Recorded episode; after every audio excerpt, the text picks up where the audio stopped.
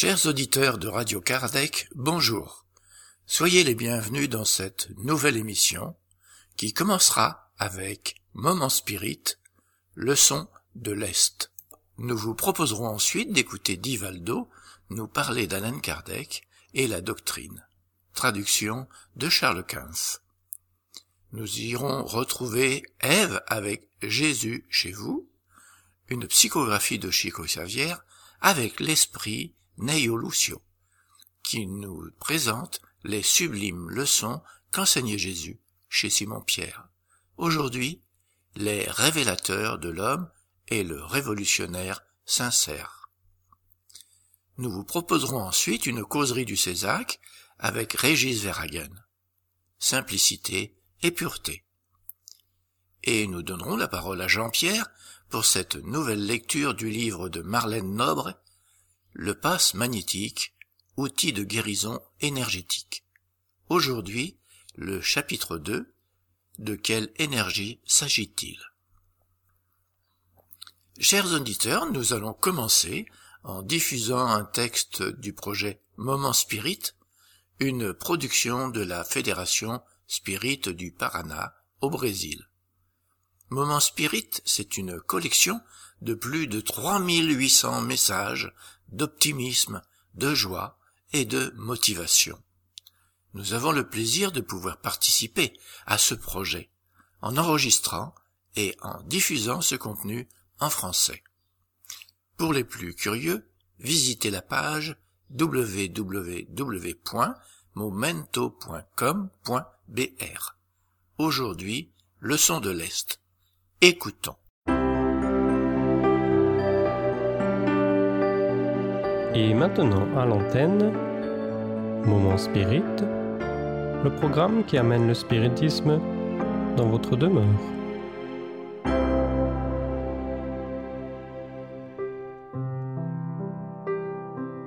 Leçon de l'Est. Nous qui vivons à l'Ouest, nous sommes surpris par le comportement du peuple japonais face à la catastrophe du tsunami, tremblement de terre et la fuite des réacteurs atomiques. Parmi les images télévisées, aucune n'a montré des personnes qui se lamentaient, qui criaient ou qui se plaignaient de tout avoir perdu. La tristesse seule suffisait et dans les files d'attente pour avoir de la nourriture et de l'eau. Aucun mot dur et aucun geste de rémission. Seule de la discipline. Pas de course débridée au supermarché. Les gens achetaient seulement ce dont ils avaient vraiment besoin à ce moment-là. Ainsi, chacun pourrait acheter quelque chose. Il n'y avait pas de cas de pillage de magasins. Sur les routes, pas de klaxon. Seulement de la compréhension les restaurants ont réduit de moitié leur prix. Les distributeurs automatiques de billets ont été laissés sans surveillance. Les plus forts soignaient les faibles. Jeunes et vieux, tout le monde savait quoi faire et a fait ce qui leur avait été appris. Quand il y avait une panne d'électricité dans un magasin, les gens replaçaient les marchandises sur les étagères et sortaient tranquillement. Mais sûrement l'une des histoires les plus impressionnantes est celle d'un immigrant vietnamien. Étant agent de police, il a été envoyé à une école d'enfants pour aider un organisme de bienfaisance à distribuer de la nourriture aux réfugiés. C'était une très longue file d'attente. Il a vu, à la fin de la ligne, un petit garçon d'environ 9 ans qui ne portait qu'un t-shirt et un short. Il faisait très froid et l'agent de police était préoccupé de savoir si lorsque le tour du garçon serait venu, il n'y aurait peut-être plus de nourriture. Il est allé lui parler. Le garçon lui a dit qu'il était à l'école lorsque la tragédie s'est produite. Son père travaillait à proximité et se dirigeait vers l'école. Le garçon était sur le balcon du troisième étage quand il a vu le tsunami prendre la voiture de son papa. Quant à sa mère et sa sœur, parce qu'ils vivaient près de la plage, il croyait qu'elles n'avaient pas survécu. Le garçon tremblait. L'officier a enlevé sa veste et l'a enveloppé, l'abritant. Il lui a aussi offert son sac de nourriture en disant Lorsque ton tour arrivera, il n'y aura peut-être plus de nourriture, donc voici ma part. J'ai déjà mangé, tu peux la manger. Il a pris le sac et a fait une révérence. Puis, il l'a emmené à l'avant de la ligne et l'a mis où toute la nourriture était en attente d'être distribuée. Le policier était en état de choc. Il lui a demandé pourquoi il n'avait pas mangé au lieu de placer la nourriture pour la distribution. Tranquille, il a répondu. Parce que je vois des gens plus affamés que moi. Si je mets la nourriture là-bas, ils vont distribuer la nourriture de façon plus égale. Quand il a entendu ça, le policier s'est tourné afin que les gens ne le voient pas pleurer. Et il a conclu que la nation qui peut produire une personne de 9 ans, qui comprend la notion de sacrifice pour le bien majeur, est une grande société, un grand peuple.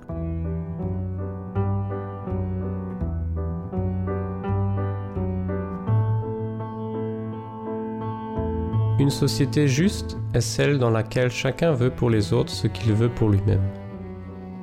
Quand nous, les hommes, penserons et agirons comme cela, nous aurons atteint une vraie justice sociale, puisque, à l'exemple de Jésus, nous pratiquerons l'amour du prochain et la charité.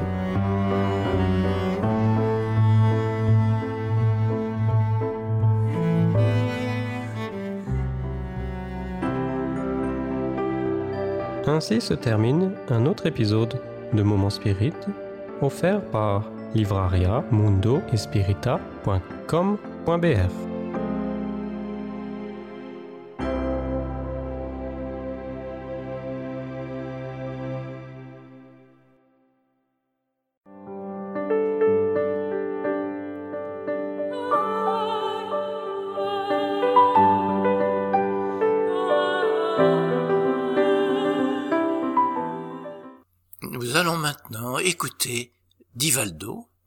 parler d'Alain Kardec et de la doctrine. Traduction de Charles Kampf. Queridas irmãs, queridos irmãos, bom dia. Chères sœurs, chers frères, euh, bonjour à tous. Logo depois que Allan Kardec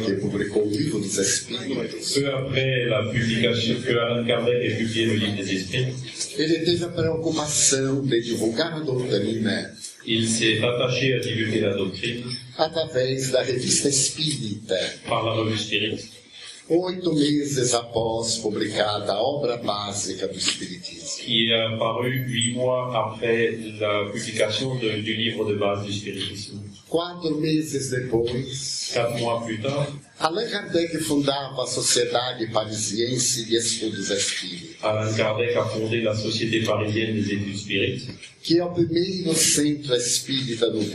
qui est le premier centre spirit du monde.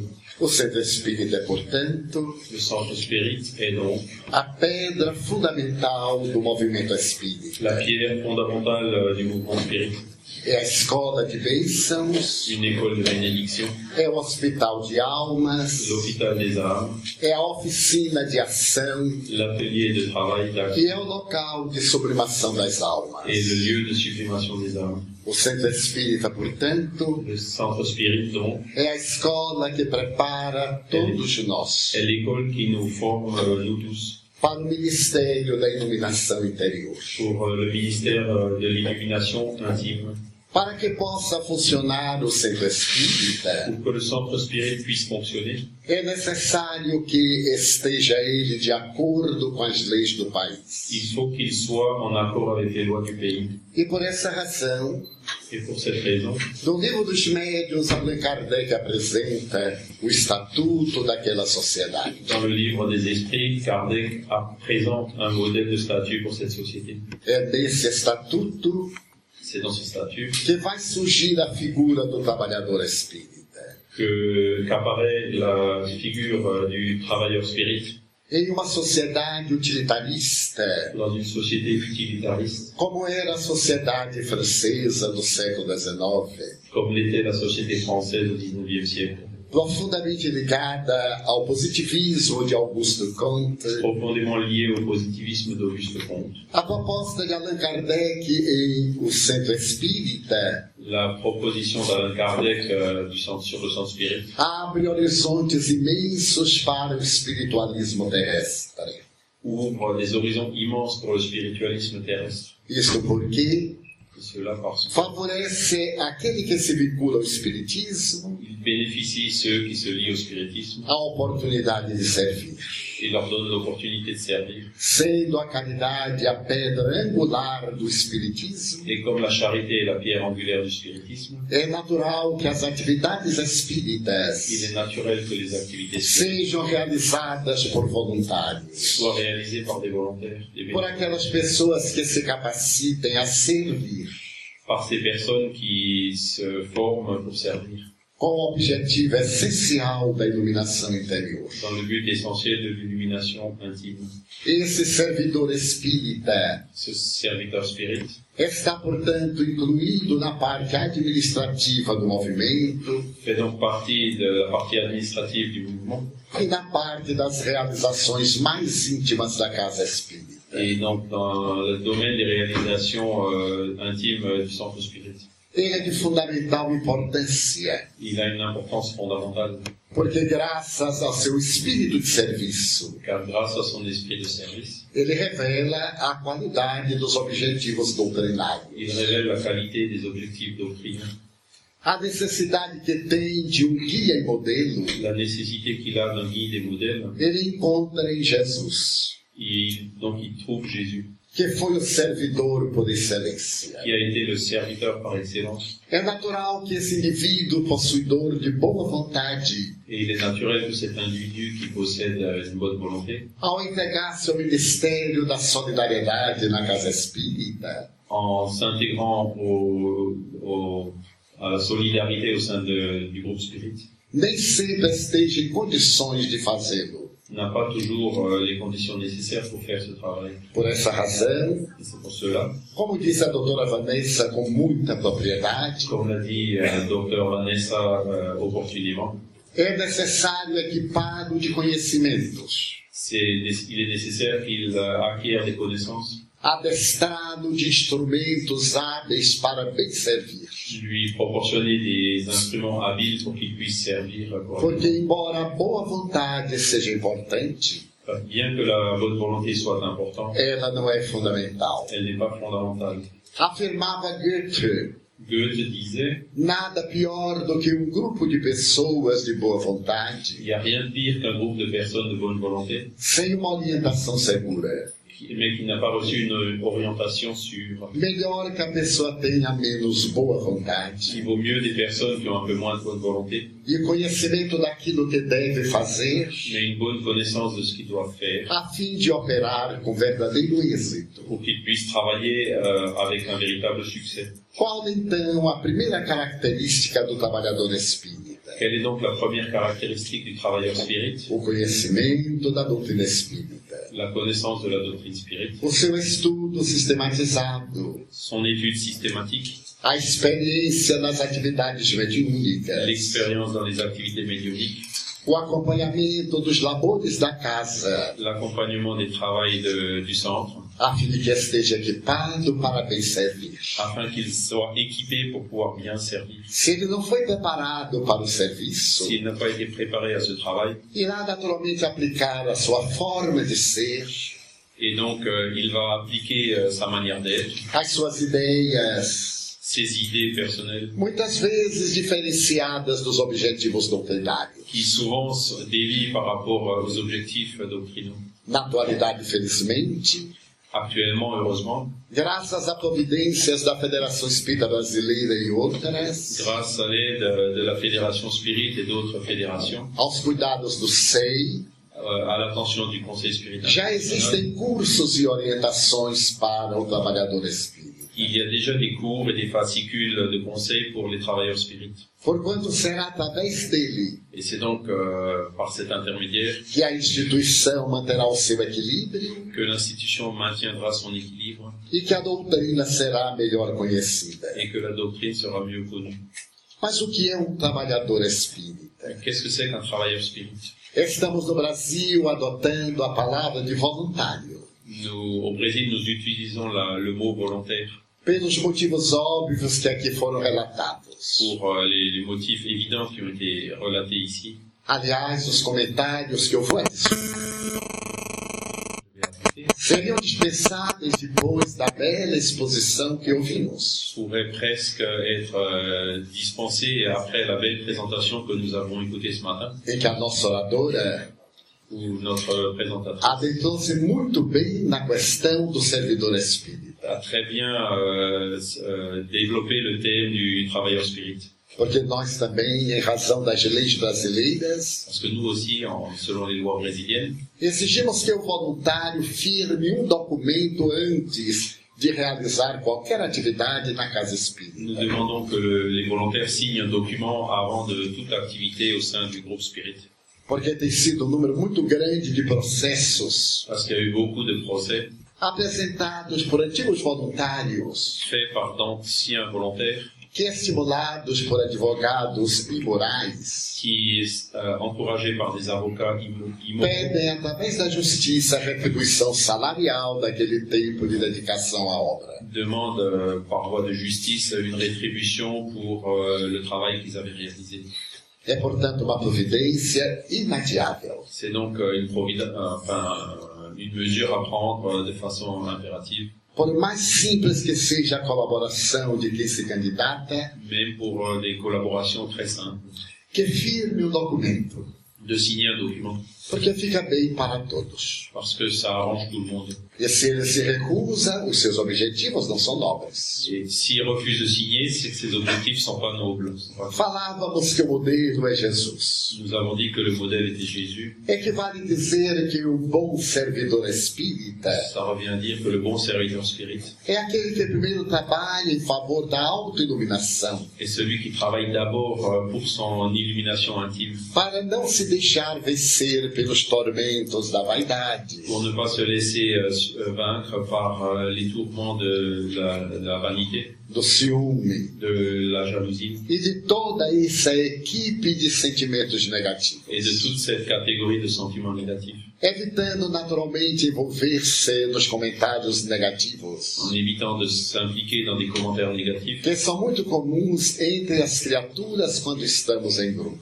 très communs euh, parmi les créatures quand nous sommes en groupe. Então poderíamos eleger a figura de Nous Jesus, pouvons donc choisir la figure de Jésus, o ser mais perfeito que Deus nos ofereceu para servir-nos de guia e modelo, le- l'être le plus parfait que Dieu nous a offert pour servir de guide et de modèle, quando lava os pés dos seus discípulos quand il lave les pieds de ses disciples antes de retornar ao grande lar. avant de retourner dans son grand foyer. Esse gesto de humildade suprema, Ce geste d'humilité suprême, depois de toda uma vida de doação, après une vie entière de do- donation, deve ser o modelo para nós. doit être un modèle pour nous. Porque estando trabalhando numa instituição espírita, Parce que quand nous travaillons pour une institution spirite, o trabalho que fazemos é para nós mesmos. travail que nous faisons, il est pour nous-mêmes. Porque encontramos a imensa felicidade de servir. Parce que nous y trouvons une- un bonheur immense de servir. Feliz realmente é aquele que doa, Celui est est vraiment heureux, celui qui donne, e nem sempre aquele que recebe. et pas toujours celui qui reçoit. Bem-aventurado é quem ama, Aiment, porque quase sempre aquele que é amado ainda se encontra na infância psicológica e espera sempre receber mais amor.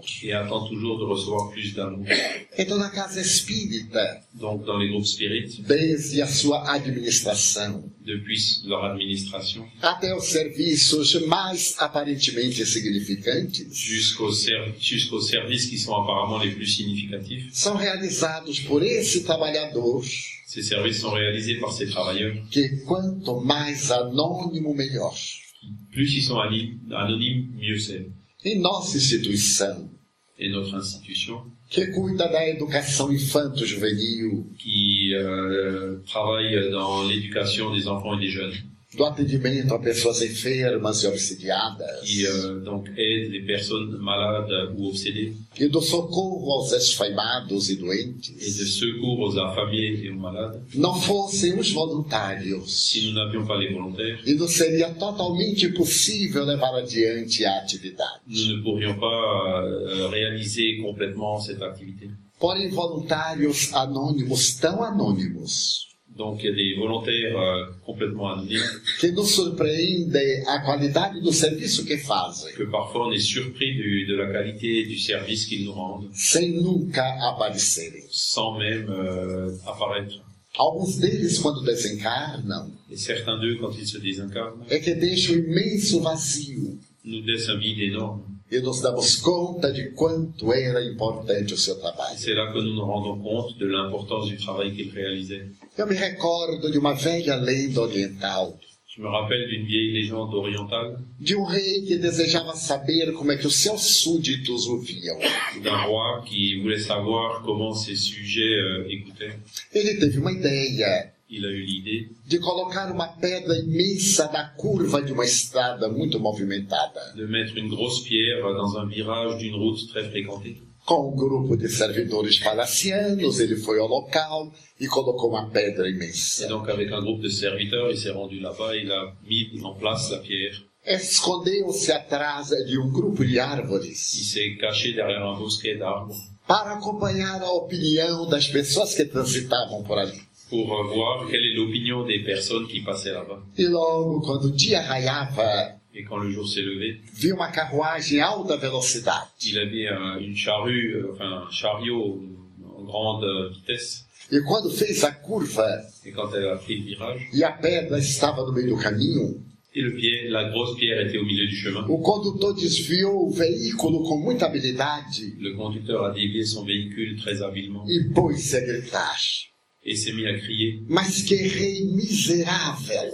Mais quel roi misérable Fica em palácio gozando a vida Il est dans des palais en jouissant de la vie e as estradas se tornam intransitáveis. et les routes se deviennent euh, int- intransitables. E saiu blasfemando. Et il, est- il a, il a blasphémé. Logo depois vieram os cavaleiros Un peu plus tard, il y a des cavaliers qui, sont, caçada? qui allaient chasser E quando se depararam com a pedra, et quand ils étaient devant la pierre, logo alguém gritou: Que perigo! il y en a un qui a crié Mais quel danger Este reino não vale nada. Ce roi ne vaut rien. Tudo ao abandono. Tout est abandonné. Aonde estão as Où autoridades? sont les autorités Os administradores das Les estradas. administrateurs des routes É uma pena viver num lugar desse. C'est une peine d'habiter dans un endroit comme celui-là. E foram adiante. Et ils ont continué. E assim durante todo o dia, Et donc, toute la journée, aqueles que por ali passavam só tinham reclamações. ceux qui passaient là-bas euh, ont émis leurs réclamations. Mas ao cair da tarde, Mais à la tombée du, du soir, vinha uma lavradora que chegava do campo, il y avait une euh, agricultrice qui venait du fechada no ombro. euh, qui avait sur ses épaules. E quando ela dobrou que viu a pedra, Et quand elle est tournée et qu'elle a vu euh, la pierre, ela parou surpresa elle s'est arrêtée surprise e disse: Mas essa pedra não estava aqui. Elle mais tiens cette pierre elle n'était pas. Deve ter caído de algum lugar. Elle a dû tomber de quelque part. Mas que perigo essa pedra aqui. Quel danger cette pierre ici. Não posso deixá-la nesse lugar. Je peux pas la laisser là. Fez o esforço tremendo, Donc elle a fait un effort. removeu a pedra, Elle a éloigné un peu la pierre colocou-a na margem da estrada. vers le bord de la route. E quando voltou para pegar a sua enxada, ela percebeu que havia embaixo da pedra uma caixa. Achou aquilo curioso. Abriu a caixa. E estava cheia de pedras preciosas. E havia um bilhete. Estava escrito. Où il y avait écrit Aquele que remove obstáculos celui qui euh, enlève les obstacles sem reclamações sans réclamer. é o verdadeiro servidor deste reino. C'est le véritable serviteur de ce royaume. Receba a gratidão do seu rei, Recevez la gratitude de votre roi, porque enquanto todos reclamam, parce que quand tous réclament, você agiu. vous, vous avez agi. É exatamente assim o servidor voluntário da casa espírita. S'il en est de même avec le serviteur volontaire de, du groupe Spirit, Ele não é fiscal das coisas erradas. c'est pas un, un, un inspecteur euh, des, des, des problèmes de la maison. É o solucionador de quando os problemas surgem. C'est quelqu'un qui doit solutionner les problèmes au fur et à mesure qu'ils apparaissent. Aliás, no Brasil costumamos dizer: Et au Brésil, on a l'habitude de dire, se podemos complicar, para que facilitar? si on peut compliquer les choses, pourquoi les, les simplifier? Ah, que será? Se podemos facilitar, para que complicar? Et alors, à l'inverse, ça devrait être, euh, si on peut les faciliter les choses, pourquoi les compliquer? Então, mais difícil do trabalhador Et le plus difficile pour les travailleurs, é manter a atitude espírita do trabalho, c'est de maintenir une attitude spirit au travail, a paciência, la patience, a bondade habitual, la bonté euh, habituelle, resistir à tentação da crítica, résister aux tentations de la critique, compreender que ele está ali porque quer. Comprendre qu'il est là-bas parce qu'il le veut, Na hora que não lhe atender mais, ele deixa. et l'heure, au moment où il en a plus envie, il pourra les, euh, se quitter. Porque pessoas já que vêm trabalhar na casa espírita, C'est des personnes qui viennent travailler dans les centres spirites, telementalizadas pelas entidades das trevas, mais qui sont euh, donc euh, mentalisées par les entités des ténèbres, somente para criarem problemas. seulement pour euh, créer des problèmes. Reclamam de tudo, Ils réclament de tout, apontam erros em todo lugar, ils montrent les erreurs partout, fazem alguma coisa, ils font quelque chose, mas que não é compensada ante a maledicência. mais qui ne compensent pas la médisance. E a maledicência é um vírus. La, la médisance est un virus Ela consegue destruir as obras do bem onde quer que se aloje. qui détruit l'œuvre du bien où qu'il soit. Então, o servidor espírita Donc le travailleur spirit, são as mãos de Jesus construindo o bem. c'est les mains de Jésus qui construisent le bien. Eu me recordo que depois da Segunda Guerra Mundial, Je me rappelle qu'après la Deuxième Guerre mondiale, uma igreja que existia numa pequena cidade da Alemanha une église qui existait dans une petite ville en Allemagne havia sido parcialmente destruída. avait été partiellement détruite. Essa igreja era fundamental àquele local, Et cette église était fondamentale pour ce temps, porque ela possuía um Cristo em mármore de Carrara, parce qu'elle avait un Christ en marbre de Carrare que atraía a atenção dos turistas não apenas da Alemanha, mas como de outros países. qui attirait l'attention des touristes non seulement de l'Allemagne, mais d'autres pays. E por ocasião do bombardeio, Et pendant le bombardement, a estátua caiu de frente e arrebentou-se. La statue, elle est tombée en avant et elle s'est cassée. As mãos que eram estendidas Les mains qui étaient étendues esmigalharam-se. sont, sont, sont réduites en miettes. E logo depois, Et peu après, quando os americanos ficaram tomando conta da quand cidade, les Américains ont pris le contrôle de la ville, um grupo de soldados teve a ideia de reconstruir a igreja. Un groupe de soldats a eu l'idée de reconstruire l'église Ao mesmo tempo, reconstruir a estátua do Cristo. et en même temps la statue du Christ. Mas havia um grande problema. Recompuseram praticamente toda a estátua bem as mãos. Ils ont donc réussi à recomposer toute la statue, mais à part- sauf les mains. Não havia quase destroços, era o pó do mármore. Il n'y avait pas de débris, c'était vraiment de la poussière de marbre. Chegou o dia em que a igreja seria abençoada pelo senhor bispo Et donc le jour est venu où l'église allait être bénie par l'évêque e a estátua não estava terminada. n'était pas prête, finie. Criou-se um grande problema. A eu un gros problème. Então o soldado que ficara paralítico pediu que não se descobrisse a estátua até o dia seguinte, à hora da missa. a demandé de ne pas découvrir euh, la statue jusqu'au jour suivant pendant la messe. E pediu licença para ficar ali algumas horas durante a noite, orando e meditando. Et a demandé à rester là-bas pendant quelques heures euh, dans la nuit, en priant, à prier et à méditer. O comandante da tropa achou curioso, mas cedeu. Le commandant de la troupe a trouvé ça curieux, mais il a accepté. No dia seguinte, quando a estátua foi ser desvelada, Et le jour suivant, quand la statue a été dévoilée, todos tiveram uma grande surpresa. tous ont eu une grosse surprise. O Cristo continuava sem as mãos, Le Christ était toujours sans les mains. mas embaixo estava escrito: Mais en bas, il y avait écrit Eu não tenho outras mãos senão as vossas. Je n'ai pas d'autres mains euh, que les vôtres. A estátua está na mesma cidade na Alemanha. La statue est toujours dans cette même ville en Allemagne, Porque as mãos do Cristo somos nós? parce que le- les mains du Christ, c'est nous. Emmanuel, através da veneranda personagem Chico Xavier, Et Emmanuel, à travers euh, du vénéré euh, Chico Xavier, diz que a criatura fala ao Criador através da oração. dit que la créature parle au Créateur par la prière E o Criador responde à criatura através da inspiração. Et que la- la- le Créateur répond à la créature par l'inspiration. Mas o Criador ajuda a outra criatura por meio da sua criatura irmã. Mais la créature aide euh, l'autre créature au moyen de, Da sua criatura irmã. de sa, de sa, De outra criatura. d'une autre créature.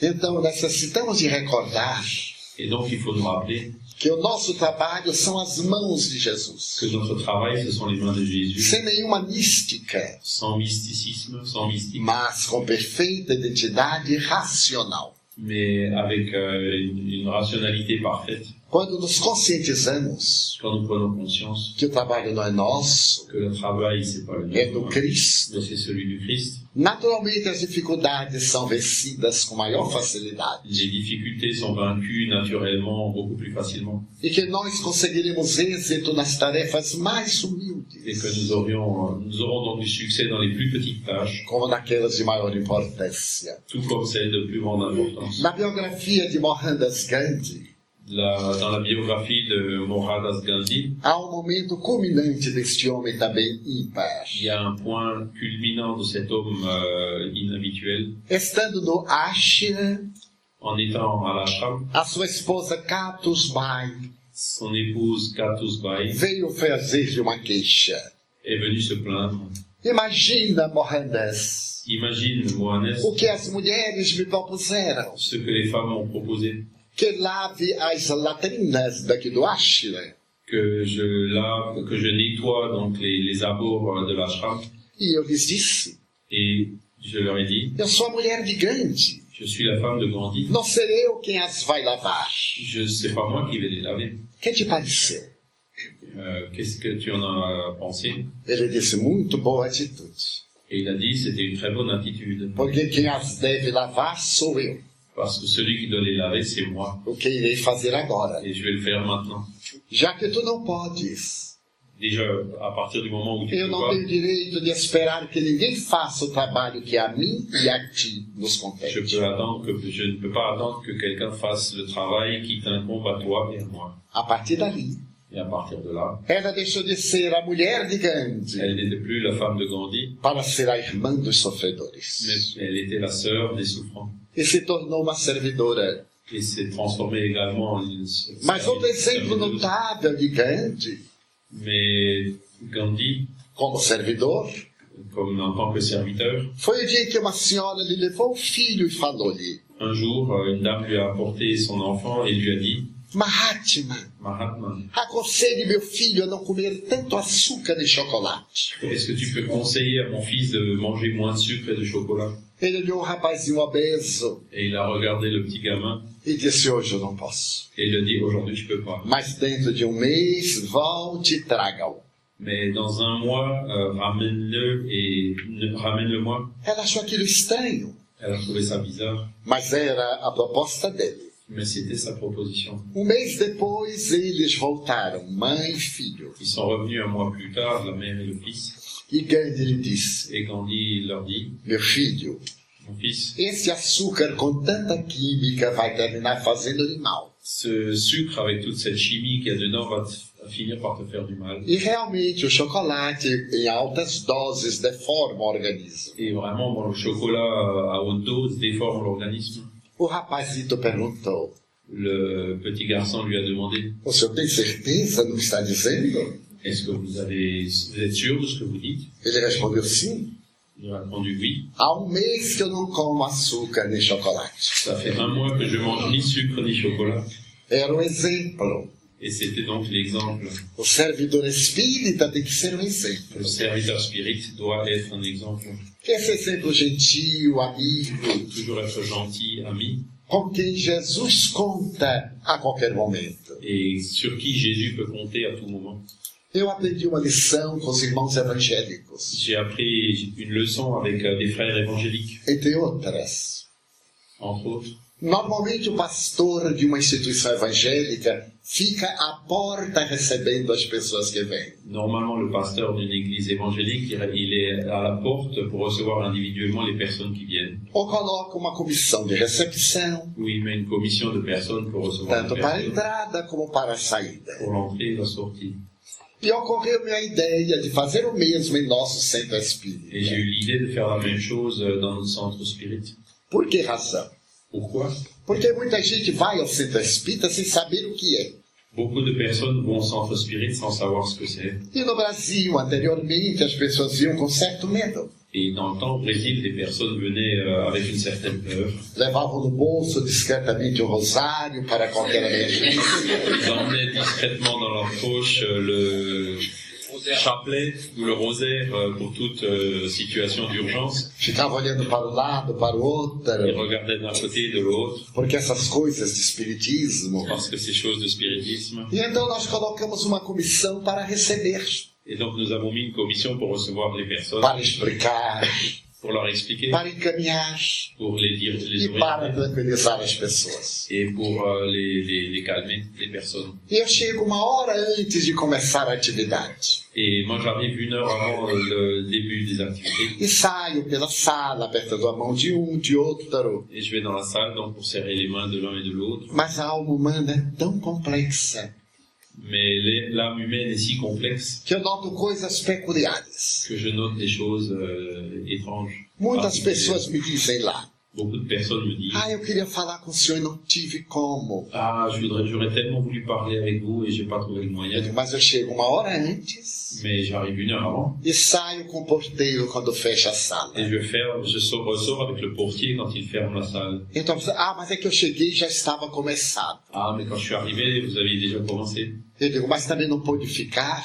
Rester un peu plus tard Não, porque tinha novela das 10 da Globo.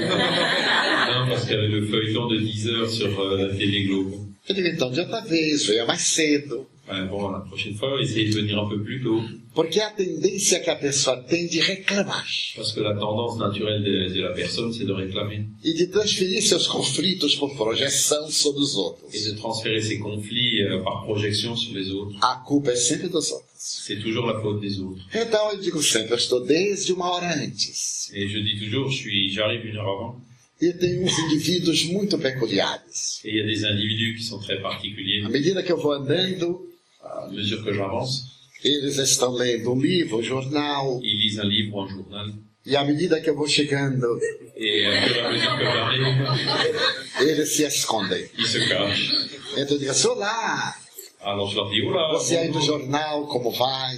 vous aussi, le monsieur, le monsieur du journal, là, comment allez-vous? É a primeira vez. C'est la première fois. Quem foi que recomendou? Qu'est-ce que vous avez recommandé E a Qui pessoa me pergunta, demandé de venir et la personne demande qual é a hora que vem os espíritos? à quelle heure viennent les esprits? Eu digo, já chegaram.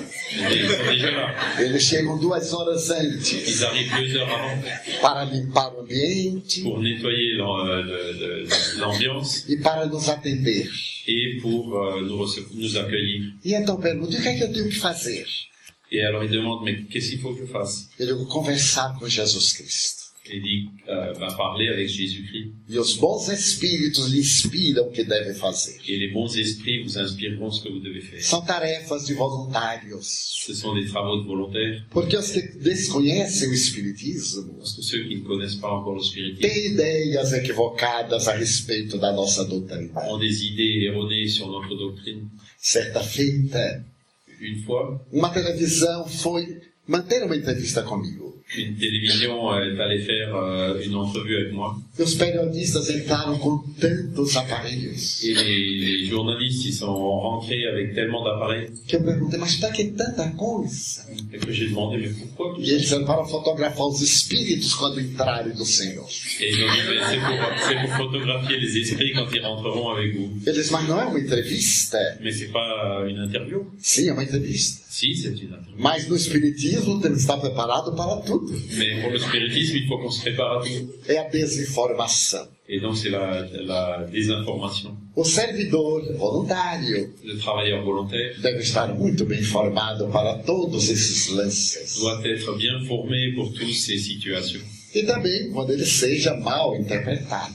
Et même quand il est mal euh, interprété et compris. Porque vem pessoas doentes, Parce qu'il y a des personnes malades, nervosas, euh, nébuleuses, agressivas agressives e et obsédées.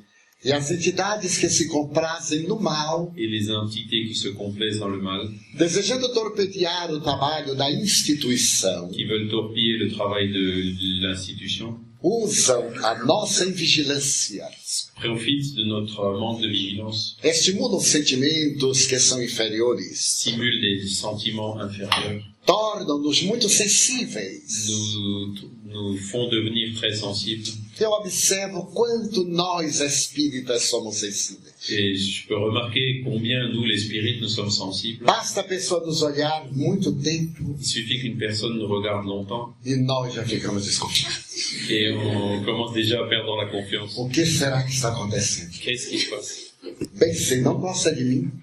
Qu'il est qu'il m'aime pas E ficamos imaginando exatamente o mal. Et nous imaginons donc exactement le mal, Quando o outro talvez seja deslumbrado com a nossa beleza. alors que l'autre, il est juste euh, émerveillé par notre beauté. Certo dia o senhor ficou me olhando Et il y a un jour un monsieur qui m'a regardé, e olhando et mais. regardé. Eu então sorri para ele Alors je lui ai souri, e disse, pois não. et j'ai dit oui monsieur. E ele perguntou, quantos anos você tem de? Et et il m'a demandé quel âge tu as, Divaldo. Na época eu tinha 75. À l'époque j'avais 75 ans. Hoje eu não me lembro mais. Aujourd'hui, je me rappelle plus. Então ele disse, 75. Alors il m'a dit 75 ans? Eu estou admirado porque você não envelhece. Mais je, je trouve ça admirable parce que tu vieillis pas. Veja, estou acabado. Regarde comme je suis, euh, 50. comme je suis vieilli, euh, j'ai que 50 ans. 75. Alors que toi, tu as 75 O ans. que é que você faz para não envelhecer?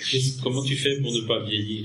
Ele eu não me preocupo com o tempo. Il dit, moi, je me préoccupe, je m'inquiète pas du me vida interior. Je me, je me, je me préoccupe avec mon E vie expliquei a intime. alegria que o Espiritismo nos dá e a saúde moral? Et j'ai expliqué la joie et la santé morale que le spiritisme nous proportionne. Mas não era isso que ele queria saber. Mais c'est pas ça qu'il voulait savoir. Ele então me olhou mais detidamente Alors il m'a regardé plus attentivement e me perguntou: et il m'a demandé E por que seu cabelo não embranquece? Pourquoi est-ce que tes cheveux euh, ne deviennent pas blancs Porque é por causa do shampoo. Ah, j'ai dit, mais c'est le shampoing. Ele disse: Ah, você pinta. Et donc, euh, est-ce que vous les teignez, vos cheveux Ele que palavra horrível.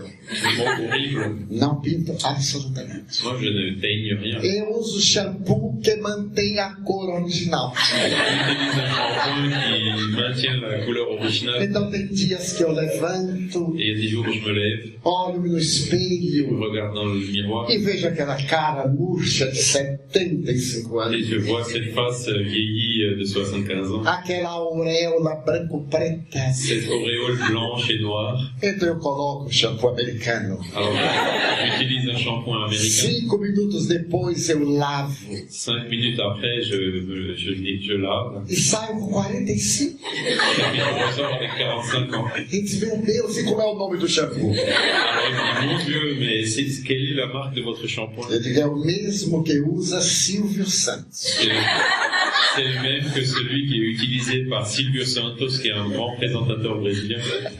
Pergunte a ele. Mais demande-lui. Mas as, as tendências das pessoas. Donc la tendance des personnes, E outro me disse, il y a un autre qui m'a dit, eu vivo preocupado com seu cabelo. je suis vraiment euh, inquiet euh, de vos cheveux. Não embranquece. Ils deviennent, ils deviennent pas blancs. O que é que você faz? Qu'est-ce que tu fais? Eu disse, mediunidade. Me concentro tanto Je me concentre tellement que eles ficam negros de pavor. Qu'ils sont noirs de peur. Então nós vemos a psicologia humana como é interessante. Et donc on peut voir là euh, combien est importante la psychologie humaine. Toda uma vida dedicada a uma causa não valia nada. Toute une vie dévouée à une cause ne vaudrait rien. Mas esse detalhe da aparência era muito importante para os meus amigos. Mais ce détail de l'apparence était quelque chose qui était très important pour mes amis. E aquele primeiro, do shampoo, Et le premier, celui du shampoing, me disse depois: il m'a dit après, Eu vou ser espírita. Vais me transformer en por causa do cabelo? C'est pas, dis, mais c'est à cause des disse, cheveux. não. Non, c'est Da sua honestidade em não mentir. c'est à cause de ton honnêteté de ne pas mentir. Eu agradeci a Deus não haver escorregado na grama. Et j'ai remercié Dieu de ne pas avoir glissé à ce moment-là. Então, para nós servirmos a causa do Et Cristo, donc pour servir, euh, pour que nous puissions servir não apenas no centro espírita, non seulement au centre spirit, mas onde quer que estejamos, mais où que nous soyons, que o trabalho seja a nossa meta, que le travail soit notre euh, que o prazer de servir seja a nossa motivação, que le plaisir de servir soit notre motivation, e que a alegria de viver seja o fator que la joie de vivre soit le facteur principal de- d'exister. Não pensemos que ao desencarnar a obra vai cair. Non, non, ne pensons pas que après notre désincarnation, l'œuvre va euh, euh, tomber. Atribuindo-nos importância muito grande. Nous nous attribuons toujours une trop grande importance. Por isso, a meta principal do Espiritismo c'est pour ça que le but principal du spiritisme, é espiritizar a criatura humana, c'est spiritiser la créature humaine, torná-la espiritista. la faire transformer en spirit. O trabalho é o caminho, resultado dessa transformação. Le travail est le chemin résultat de cette transformation. Certa feita, visitei uma instituição espírita Un jour, j'ai visité une, un centre spirit e a diretora me disse: et la directrice m'a dit Quero lhe apresentar os meus pobres. Je veux te présenter mes pauvres, mes pauvres. E me apresentou uma jovem Et elle m'a présenté une jeune femme e disse: qui a, et a dit Nós sustentamos-la desde a avó até ela. nous, nous, nous les soutenons, nous les assistons depuis sa grand-mère jusqu'à elle. Então eu perguntei: Alors je lui ai demandé Como é que você conseguiu manter na miséria três gerações? comment est-ce que tu as réussi à maintenir dans la misère les trois générations? Porque esse é o assistencialismo. Parce que ça, c'est de l'assistantialisme. E o Espiritismo veio para libertar da Et le spiritisme est venu pour nous libérer de la A misère, miséria moral, la misère morale, que é responsável pelos outros tipos de miséria. qui est, elle, responsable des autres types de misère. A avó chegou necessitada. La grand-mère est arrivée euh, dans le Ela besoin. deu um pão, Elle lui a donné du pain, deu um peixe, du poisson, mas não deu a vara de pescar para a filha. mais lui a pas, mais n'a pas donné la canne à pêche pour la fille. A fim de que a neta não necessitasse de pedir também. Et la, la fille et la petite fille, euh, donc, avaient le même besoin de demander. E é um detalhe que temos dito aos nossos irmãos no Brasil. Et c'est un détail que nous avons dit à nos frères du Brésil. Socorrer na necessidade, Il faut secourir dans le besoin, mas transmitir a doutrina que liberta do sofrimento. faut aussi transmettre la doctrine qui libère euh, des souffrances. Noutra ocasião, Une autre fois, visitando o centro centro espírita, a diretora me disse: en visitant un centre spirit, la directrice m'a dit Eu estou tão cansada, Ah, je suis tellement já não aguento esta gente. je supporte plus ces gens. Cada dia um problema. Tous les jours un problème. Então eu sorri para ela Souri e disse: Deixe, minha filha. Mas deixar o espiritismo? Mais laisser le spiritisme Eu digo: Não, deixar essa gente. Non, je dis euh, faut, abandonner, faut laisser ces personnes. Então ela E a caridade? Alors elle m'a dit Et la charité Eu disse: A primeira caridade é para com você mesmo. La première charité, c'est envers toi-même. Porque quando o bem nos está fazendo mal, Parce que quand le bien nous fait du mal, algo está errado em nós. il y a quelque chose qui va pas chez nous. Então deveremos ter muito cuidado Et nous devons donc euh, faire très attention. para que o bem que dizemos que estamos a fazer Parce que le bien que nous affirmons que nous sommes en train de não faire, se nos constitua motivo de desagrado, de sofrimento ou de irritação. qu'il ne nous donne pas des motifs euh, de, de, de- de manque de confort ou de souffrance ou d'irritation. Encontro muitos confrades sempre irritados, J'ai beaucoup de frères euh, qui sont toujours euh, énervés, pessoas boas, des personnes trabalhadoras. travailleuses, E eu me pergunto, et je me demande qual é a função da doutrina no seu coração? quelle est la fonction de la doctrine dans votre cœur? Então o trabalhador tem um elenco de serviços muito mais amplos. Alors le travailleur, il a un, ensemble de travaux euh, qui est beaucoup plus large. O passista, Le, celui qui donne des o passes, médium, le médium, o orientador espiritual, celui euh, qui le celui qui donne des conseils spirituels, são todos eles trabalhadores espíritas, ce sont tous des travailleurs spirites aos quais os espíritos nobres solicitam uma grande contribuição. auxquels les esprits euh, élevés demandent une grande contribution, A da transformação moral para melhor, celui de la transformation morale pour s'améliorer, a fim de que se façam instrumentos deles, afin qu'ils puissent se transformer en, en leurs instruments, os espíritos mentores. des esprits, en instruments des esprits guides. Então, quando de nós é trabalhador no passe, Et donc, euh, pour euh, le travailleur qui donne des passes, uma alegria imensa deve tomar conta da nossa vida.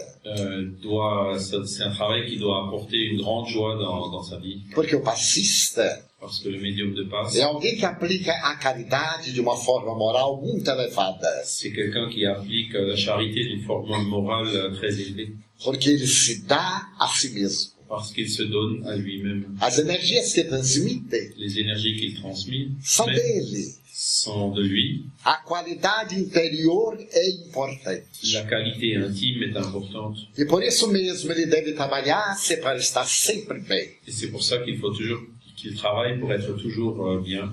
O médium realizar primeiro o conhecimento da doutrina. Euh, connaître la doctrine. Para ter consciência do fenômeno mediúnico.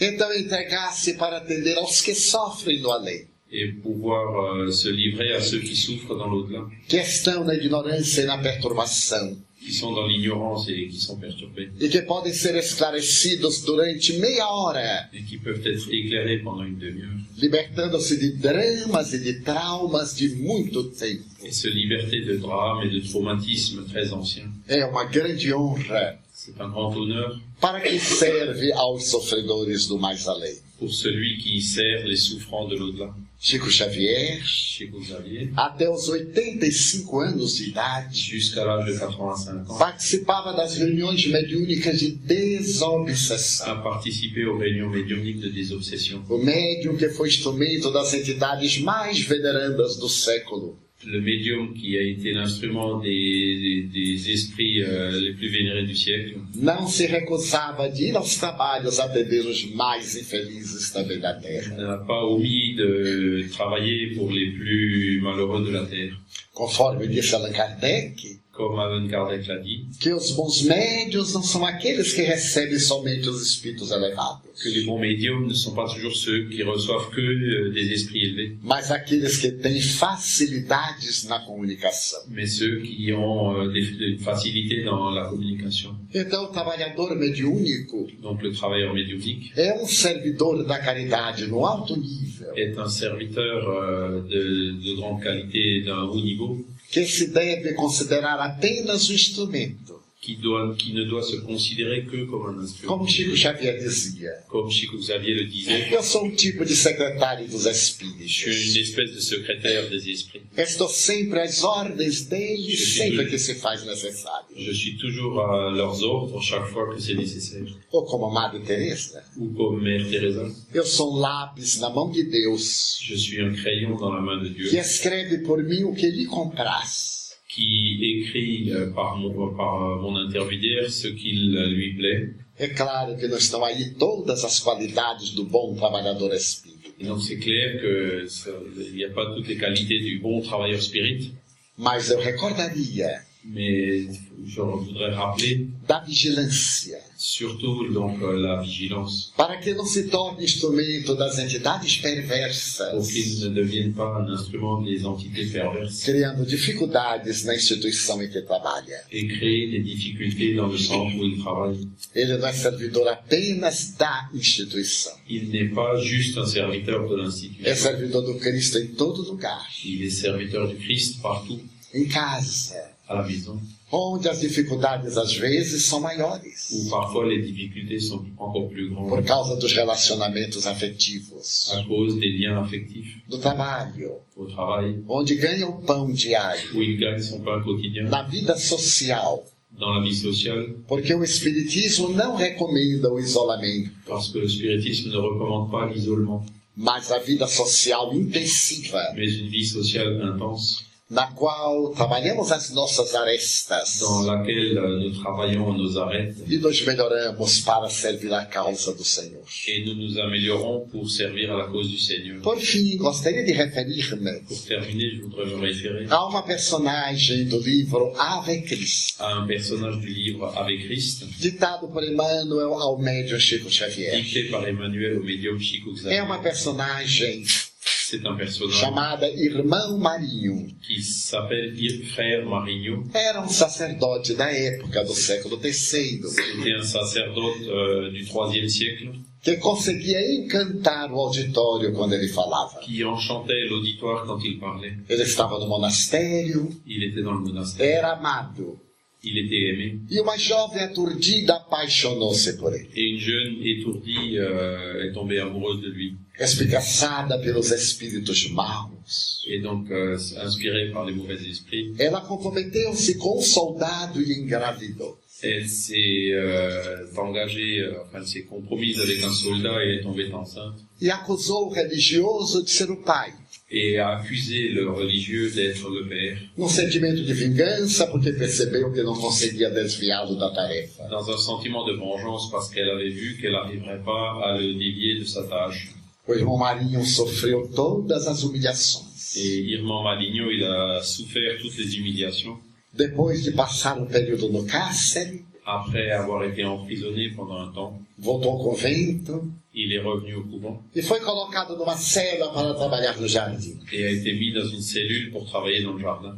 Continuou digno e silencioso. Il, a, il est resté digne et silencieux. Quando ele morreu, Et quand il est mort, foram despido euh, ils l'ont déshabillé e tiveram um grande choque. et ils ont eu un grand choc. O irmão Marinho era uma mulher. Le Irmand Maligno, c'était une femme. Era séria, Elle était sé- euh, sérieuse. que havia adotado essa posição para servir a Jesus. Ça, c'était Célia, donc euh, qui, qui s'était déguisée et qui avait pris cette position. Porque na época a mulher não tinha muitas facilidades. Parce qu'à l'époque, euh, la vie des femmes était difficile. Ela travestiu-se de homem Elle s'est travestie en homme e foi servir. et a commencé à servir. Então, diante de uma acusação dessa, Et donc, devant une telle accusation que poderia desmistificar na hora, qu'on aurait pu démasquer euh, sur le champ, ela preferiu o silêncio. elle a préféré rester en silence. Desde que eu li essa página, Et depuis que j'ai lu cet extrait, que eu compreendi quanto é difícil silenciar o mal? j'ai compris combien il était difficile de garder le silence dans une âme e porfiar do bem. et confier dans le bien. Mas a mim me fez um grande bem, Mais moi, ça m'a fait énormément de bien. Porque me libertou da preocupação normal da autodefesa, parce que ça m'a libéré de la préoccupation normale de l'autodéfense dando-me lugar a que cada um pense o que quiser. et donc euh, pour laisser chacun penser ce qu'il veut, Não importa o que pensem de nós, peu importe ce qu'il pense de nous. importa o que nós somos. Ce qui est important, c'est ce que nous sommes. E isso somente o Senhor da Seara e nós é que sabemos. Et donc le Seigneur euh, de la semence euh, dit, c'est nous qui savons. E como nós estamos trabalhando para Ele, Et comme nous travaillons pour lui, dizemos, como sempre me refere a mentora Joana de Ângeles, nous disons, euh, comme toujours me le rappelle euh, le Johanna de Angelis, eu sou seu servidor, je suis ton serviteur. portanto Ele que me defenda. Et donc euh, c'est lui qui, qui doit euh, me défendre. Então gostaria de pedir aos queridos companheiros do SEI, Et donc euh, nous demandons aux, à nos chers frères du SEIG que são agentes multiplicadores dos de espiritistas, devenir euh, des personnes euh, pour démultiplier le spiritisme, que levem esta mensagem a respeito do trabalhador, d'apporter ce message sur le travailleur. A necessidade de amar e amar, et comprennent la nécessité d'aimer et d'aimer servir. et de servir. Porque a opção de estar nesse serviço é nossa. Parce que le choix de ce travail, c'est le nôtre. Ninguém nos pediu. Personne ne nous l'a E imposé. já que estamos, Et nous sommes ici. que a façamos muito bem Et donc, euh, déjà que nous sommes ici, faisons-le mieux felicidade. pour notre propre bonheur. Faremos então uma pequenina pausa e aguardaremos as perguntas. Nous que allons nos en faire une petite pause et donc euh, attendre euh, vos questions.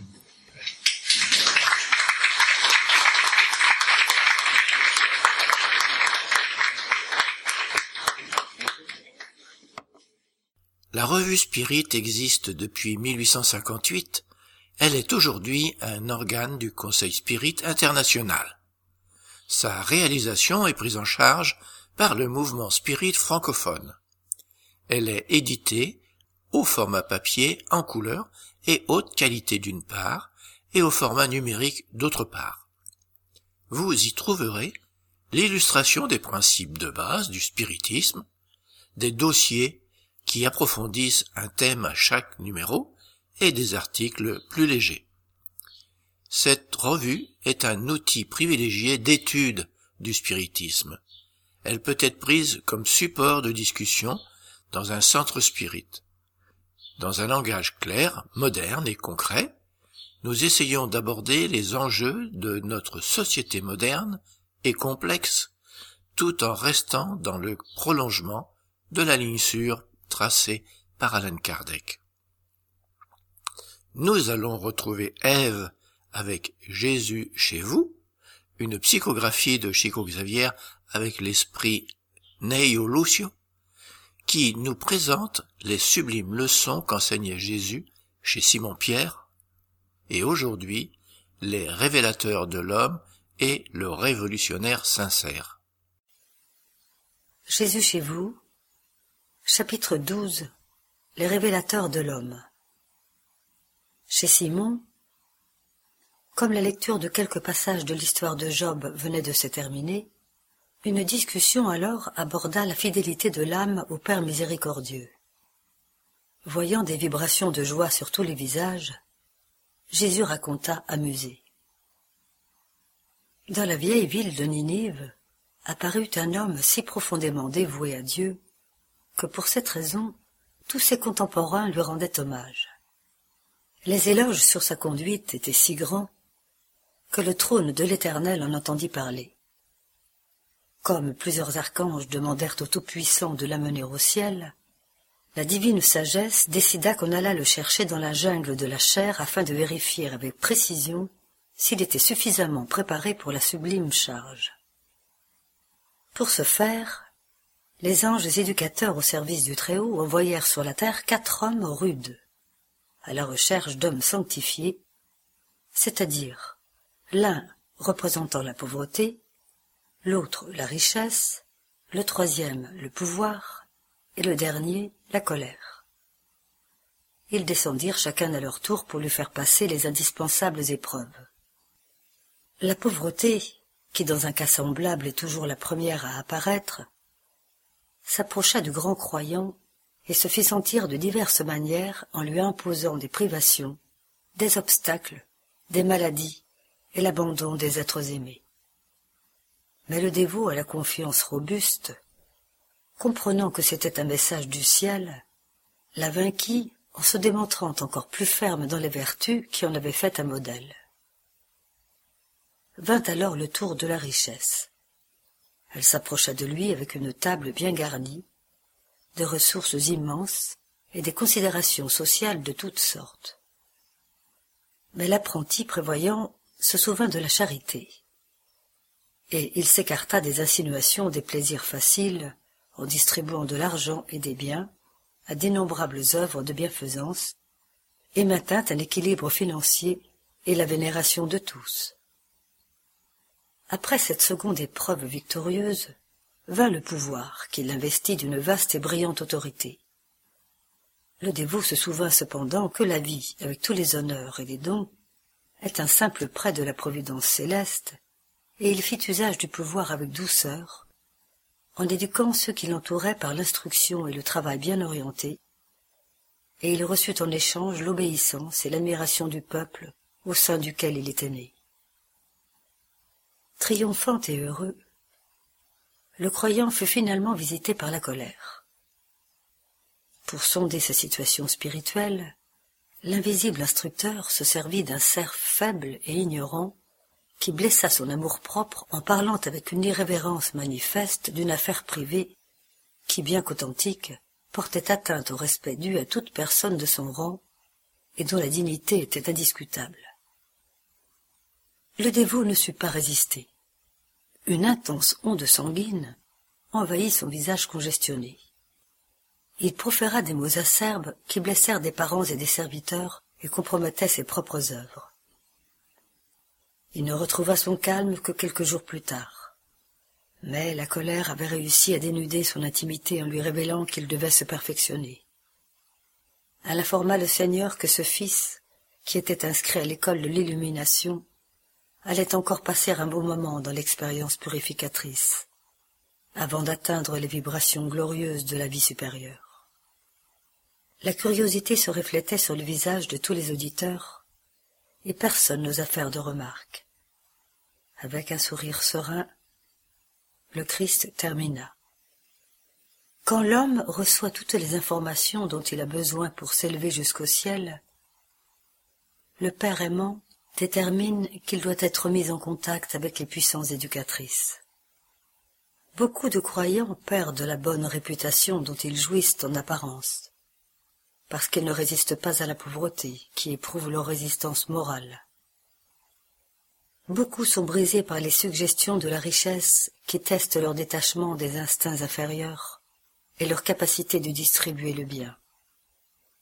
Certains tombent lamentablement sous les insinuations du pouvoir qui mettent à l'épreuve leurs compétences pour éduquer et sauver les compagnons de marche humaine.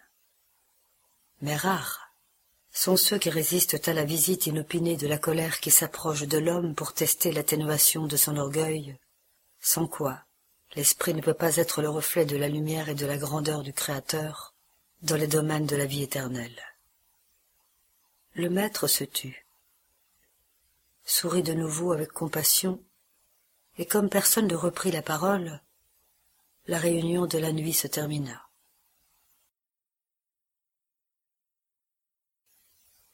Jésus chez vous. Chapitre 13 Le révolutionnaire sincère. Pendant l'apprentissage domestique, Judas parla avec enthousiasme des anomalies concernant l'administration du peuple, et exalté, il annonça la possibilité d'une révolution à Jérusalem. Alors Jésus, calmement, prit la parole. Un roi ancien était considéré si cruel par le peuple de sa patrie que le prophète principal du royaume fut invité à prendre la tête d'une grande rébellion pour l'évincer du trône. Au début, le prophète ne crut pas aux accusations populaires, mais la foule insista. Le roi a le cœur dur. C'est un mauvais seigneur. Il poursuit, trompe et flagelle ses vaisseaux dans toutes les directions, clamait-on ouvertement. Ce fut ainsi que le conducteur de la bonne foi s'enthousiasma également et accepta l'idée d'une révolution comme seul remède naturel il se mit d'accord en secret avec quelques centaines de compagnons décidés et courageux. Toutefois, la veille de l'événement, comme il avait une grande confiance en Dieu, il monta au sommet d'un mont et supplia l'assistance divine avec tant de ferveur qu'un ange des hauteurs lui fut envoyé pour parler d'esprit à esprit. Face à l'émissaire sublime, le prophète accusa le souverain et lui fit part de ce qu'il savait et de ce qu'il avait entendu dire par d'autres personnes, puis il implora l'approbation céleste du projet de révolution rénovatrice. Le messager, percevant sa sincérité, l'écouta avec patience et dit Au nom du Seigneur suprême, le projet sera approuvé à une condition. Tu devras vivre avec le roi pendant cent jours consécutifs dans son palace comme un serviteur humble et dévoué. Et après ce délai, si tu conserves toujours en toi cette décision, tu détruiras son trône avec notre soutien. Le chef, qui était honnête, accepta la proposition et obéit, déterminé. Simple et sincère, il se rendit à la demeure royale où il y avait toujours une place pour les travaux de nettoyage. Ainsi il occupa le poste de serviteur discret. Aussitôt qu'il se mit au service du monarque, il vit que celui-ci ne disposait jamais d'un instant pour prendre le temps de vivre pour le plaisir. Il se levait entouré de conseillers et de ministres impertinents. Il recevait des centaines de plaintes à tout moment. En qualité de père, il était privé de la tendresse de ses enfants. En qualité d'époux, il vivait loin de sa compagne. En plus, il était souvent obligé de compromettre sa santé physique, car lors d'innombrables banquets et cérémonies, il devait entendre toutes sortes de mensonges de la bouche de sujets flatteurs et ingrats.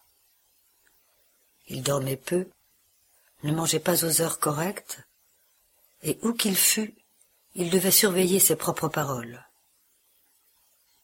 Toute expression de vie lui était interdite en dehors des faux semblants qui oppressaient son cœur. Le guide du groupement populaire reconnut que le monarque était plus qu'un esclave. Il était condamné durement à servir sans repos, en pleine solitude spirituelle, car le roi ne jouissait pas même de la possibilité d'être en communion avec Dieu par la prière. À la fin du délai convenu, le prophète radicalement transformé retourna sur le mont selon l'engagement assumé, et notant que l'ange lui apparaissait pendant ses prières, il implora sa miséricorde pour le roi, qui, à présent, lui inspirait sa plus sincère compassion. Ensuite, il réunit le peuple et informa tous les compagnons en quête d'idéal que le souverain devait être l'homme le plus torturé du royaume et qu'au lieu de penser à l'insoumission, chacun d'eux devait être plus compréhensif et faire un travail plus constructif au poste qui lui convenait le mieux dans le pays, afin que le monarque, si asservi et si malheureux, pût remplir sans difficulté la haute mission dont il avait été investi. Et ainsi, la révolte fut convertie en compréhension et en service. Judas, déçu, sembla vouloir faire une réflexion impertinente. Mais le divin maître prit les devants et lui dit avec fermeté La révolution est toujours l'erreur tragique de ceux qui souhaitent ôter de l'autre le sceptre du gouvernement. Lorsque chaque serviteur comprendra le devoir qui lui revient dans le plan de la vie, il n'y aura plus de motif de discipline, ni de temps pour l'insoumission.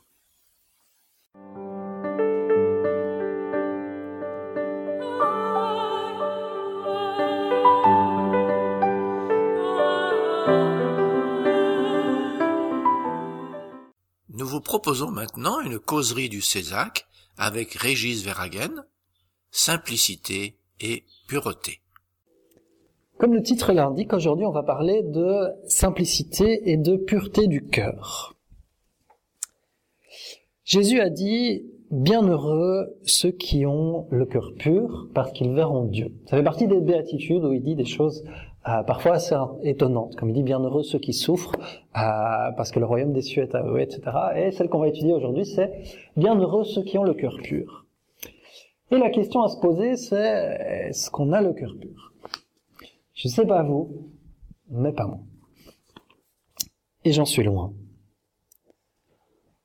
On va réfléchir un peu à cette idée, puisque comme on le voit, c'est une idée ambitieuse. C'est pas pour aujourd'hui, c'est pas non plus pour demain. Ça va être pour un peu plus tard. Mais ce que propose Jésus, c'est que on ait ce cœur pur, et il nous propose, il nous promet le bonheur, bienheureux ceux qui ont le cœur pur, et parce qu'ils verront Dieu. Donc si quelqu'un a envie de rencontrer Dieu de manière un peu plus proche, c'est ça le chemin. Et ça commence avec une histoire. Donc c'est le chapitre 8 de l'évangile selon le spiritisme, et euh, ça commence tout de suite avec une histoire de Jésus. C'est une histoire où Jésus, qui était toujours entouré d'une grande foule, euh, voit ses disciples repousser des enfants. Leurs parents voulaient les présenter à Jésus pour qu'il les bénisse, et les disciples, dont c'était un peu le rôle, hein, parce qu'il faut s'imaginer que des centaines ou des milliers de personnes qui veulent parler en même temps à Jésus, il fallait un peu gérer, euh, bah, repousser ces enfants en disant, ben non, il a autre chose à faire, euh. Et Jésus, voyant ça, il n'était pas d'accord avec ça. Il était dit, non, laissez venir à moi ces petits-enfants. Et il en a profité pour euh, enseigner. Il dit, laissez venir à moi les petits-enfants, car le royaume des cieux est pour ceux qui leur ressemblent. Celui qui n'est pas comme un enfant ne pourra pas rentrer dans le royaume des cieux. Et là, il les prit dans ses bras, il les bénit, etc. Enfin, il leur imposa les mains, euh, et puis il les rendit aux parents. Et donc au-delà du fait que, ben voilà, ça montre que euh, euh, ben Jésus accueillait tout le monde, peu importe qu'on soit grand ou petit, euh, ça n'avait pas d'importance pour lui. Mais ce qui nous intéresse, c'est ce qu'il dit, ce qu'il a, ce qu'il a utilisé, enfin, c'est qu'il a profité de cet élément pour enseigner quelque chose, pour nous apprendre quelque chose. Il dit, voilà, pour entrer dans le royaume des cieux, il faut être comme un enfant. Alors il n'a pas dit il faut être un enfant, parce que ça n'aurait pas de sens, sinon, ben nous, c'est foutu. Hein en tout cas, pas avant la prochaine réincarnation. Mais euh, de dire à ceux qui leur ressemblent. Justement parce que c'est le thème de cette conférence, c'est de reprendre certaines de leurs caractéristiques. Et les caractéristiques de cette pureté du cœur, c'est l'humilité et la simplicité qu'on peut retrouver chez des enfants. C'est donc un exemple, c'est plutôt une métaphore. Il dit observez les enfants, il y a quelque chose d'intéressant chez les enfants, et c'est que les enfants ont une grande simplicité. Pour eux, le monde est simple. Ils ne cherchent pas le mal là où il n'est pas. Quand nous, des fois, on dit, t'as vu comment il m'a regardé, lui? T'as vu la façon dont il m'a dit bonjour? N'ont pas spécialement de préjugés. Ils ne se préoccupent pas plus que ça, etc. Et ça leur procure un grand confort de vie. On a tous à certains moments regretté l'insouciance qu'on avait quand on était enfant. On se disait, ah, c'était simple à cette époque-là. Aujourd'hui, c'est quand même vachement plus compliqué, vachement plus dur. Ils ont aussi une humilité, une humilité apparente. Pour ceux qui ont des enfants qui connaissent les enfants, savent que c'est pas tout à fait ça. Mais ils ont une humilité apparente parce qu'ils ne se prennent pas pour supérieurs aux autres. Ils ne se prennent pas non plus pour inférieurs. Ils traitent les gens d'égal à égal.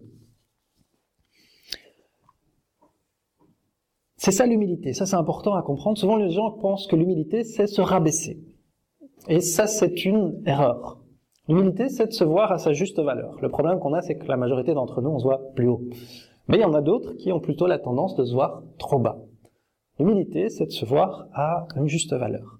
Par exemple, s'il y a dans cette salle, euh, je sais pas moi, une infirmière ou un, un ingénieur, vous avez des connaissances sur des domaines qui sont bien supérieures à toutes celles que je pourrais avoir. Et du coup, s'il fallait parler du corps humain ou d'ingénierie, je sais pas, euh, bah, ce serait normal que ce soit la personne qui connaisse le plus qui enseigne. C'est ça l'humilité. C'est de se dire, ok, bah, si c'est moi qui connais le plus un domaine, c'est normal que je puisse l'expliquer aux autres. Euh, c'est pas me mettre au haut des autres, c'est juste se dire, ok, euh, à ce niveau-là, c'est ma position. Mais bref, revenons aux enfants. C'est cette simplicité cette simplicité qu'ont les enfants face à la vie, cette simplicité qu'ils ont dans leurs rencontres, dans leur quotidien, cette innocence que Jésus nous demande d'avoir. Parce que beaucoup de nos souffrances, elles viennent de cela. On va se vexer pour rien. On va vouloir être au-dessus des autres, vouloir les écraser, etc. On va se préoccuper, se prendre très fort la tête pour des petits détails, pour des choses qui ne sont pas importantes.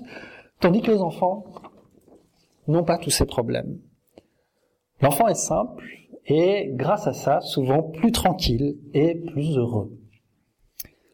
Alors c'est une apparence, hein, de nouveau, parce que euh, si on est enfant ou si on connaît les enfants, on sait que c'est pas si simple. Les enfants sont loin d'être parfaits. Euh, on sait aussi avec le spiritisme que ce sont des esprits assez anciens, qui ne sont pas nés, ils n'ont pas été créés au moment où ils sont nés. Euh, donc ils ont tout un passé, parfois un passé très très lourd, comme la plupart d'entre nous sur cette planète. Mais au début de leur vie, ils sont plutôt comme ça. Ils ont cette apparente simplicité, cette apparente innocence. C'est une bénédiction qui leur est donnée grâce au processus de réincarnation, c'est parce que ça nous donne une chance de reconstruire. Quand on est adulte, on a toute une série de constructions dans notre personnalité qui font que changer, c'est difficile. Tandis que quand on est très jeune, quand on est enfant, on est beaucoup plus ouvert au monde. Et donc le temps, euh, la spiritualité permet que pendant un temps, l'enfant reste assez simple avant qu'il reprenne, quand il grandit, les caractéristiques de son esprit. C'est un temps où il peut recommencer. Mais pour nous, c'est vraiment l'occasion d'être inspiré, On a beaucoup à vraiment avoir ce sentiment de se dire ah c'était pas mal quand on était plus jeune, la vie était plus insouciante. Et c'est ce que Jésus nous propose. Non pas de devenir irresponsable comme le sont les enfants, non pas de perdre toutes nos connaissances et toutes les, choses qu'on a acquises, à, toutes nos compréhensions, etc., que des enfants n'ont pas ou ne peuvent pas avoir. Non, il nous propose d'être plus humble, d'être plus simple, comme le sont les enfants, de prendre la vie comme elle vient, avec plus de simplicité. Et la pureté du cœur et la simplicité, euh, elles ont des caractéristiques opposées. Ces caractéristiques, ça va être l'égoïsme et l'orgueil. L'égoïsme qu'on voit très bien ici, hein, puisque les enfants sont aussi souvent égoïstes. Même quasi tout le temps. Ça va être nos obstacles. C'est les deux caractéristiques, l'égoïsme et l'orgueil, qui créent le plus de souffrance pour nous et pour les autres ici sur Terre. La spiritualité dit, ben voilà, vous cherchez une, une recette pour être heureux, travaillez votre égoïsme, travaillez votre orgueil, parce que c'est ça qui vous retient, c'est ça qui vous rend malheureux.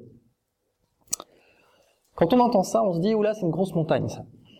C'est pas, c'est pas une petite chose, ça va demander beaucoup d'efforts. Effectivement, c'est une grosse montagne qui s'explique, qui s'exprime de plein de manières dans nos vies, dans nos comportements, mais aussi dans nos pensées. Et Jésus, juste après, dans, dans le chapitre 8 de l'Évangile selon le spiritisme, donne l'exemple de euh, de dire il vous a été dit que si vous prenez la femme d'un autre bah c'est pas bien. Euh, mais moi je vous dis que si vous pensez prendre la femme d'un autre c'est pareil. En gros il dit ça. C'est assez étonnant parce que euh, il condamne le fait de penser du mal. Alors évidemment il faut utiliser de mesures et faire preuve, oui, quand il parle d'adultère, c'est vraiment l'idée générale du mal. Il utilisait souvent ce terme pour euh, donner une métaphore de, euh, de du mal. Euh, et donc il faut donner une mesure pour chaque chose. Quelqu'un qui fait du mal, ça n'a pas la même valeur que quelqu'un qui pense à faire du mal. Mais il faut bien réfléchir, quelle est la pensée? Parce qu'il y a celui qui pense au mal avec le désir de le faire. S'il a l'occasion de le faire, il n'hésitera pas. Il est vraiment déterminé. Il se dit ah, ah euh, je vais faire le mal. Euh, et s'il ne le fait pas, il manque juste l'occasion. Et à ce moment-là, la spiritualité va le juger. Donc euh, Dieu, en quelque sorte, va le juger de la même manière que s'il l'avait fait, parce que c'est pas sa faute s'il ne l'a pas fait. La deuxième situation avec la pensée, c'est celui qui pense au mal, mais qui résiste il essaye de faire un effort. Il sait qu'il a ce défaut, et il se dit, hm, je dois pas le faire. Faut que je tienne, faut que je résiste. Et là, c'est tout à fait autre chose. C'est celui qui essaye de, euh, de changer, qui fait des efforts. Et puis, troisièmement, c'est celui qui a déjà acquis le changement. J'avais pas le même monsieur, donc j'ai mis une autre photo. Euh, c'est la personne qui ne pense même plus au mal. L'idée ne lui vient même plus. Chez l'un, tout le, euh, aucun changement n'est réalisé. Il est prêt à faire le mal. Chez l'autre, le changement est en train de se faire. Il est en, progrès. Et chez le troisième, le progrès est fait. Donc évidemment que Dieu, qui nous demande d'avoir le cœur pur, mesure, enfin d'acquérir un cœur pur, mesure la différence dans chacune de ces situations. Il y a une fois une personne qui a demandé à, à Bezerat Menezes, si je me souviens bien, c'est un médium et médecin assez célèbre, il a dit, moi j'aime bien le spiritisme, mais c'est pas pour moi. Parce que le spiritisme, il dit qu'on doit s'aimer les uns les autres. Moi, je déteste plein de gens. Le spiritisme, il dit qu'on doit être charitable, on doit aider les autres bien, qu'on doit pas se venger. Moi, je me venge, euh, qu'on doit pas, etc. Et il disait, c'est trop dur, ça demande trop de choses.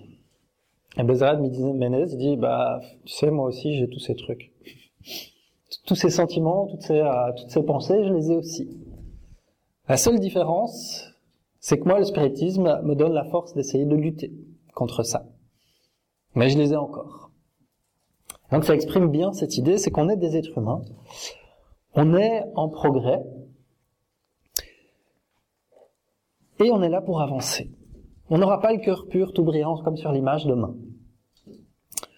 C'est quelque chose qui va prendre du temps. Et comment est-ce qu'on va faire ça? Ben, En choisissant une chose à la fois, en essayant de nous observer, de nous regarder, qu'est-ce qui va pas chez nous? Qu'est-ce qui nous cause de la souffrance? Qu'est-ce qui cause de la souffrance chez les autres, dans notre personnalité? Ok, dès qu'on a trouvé un truc, on va dire, ok, ben, je vais essayer de changer ça.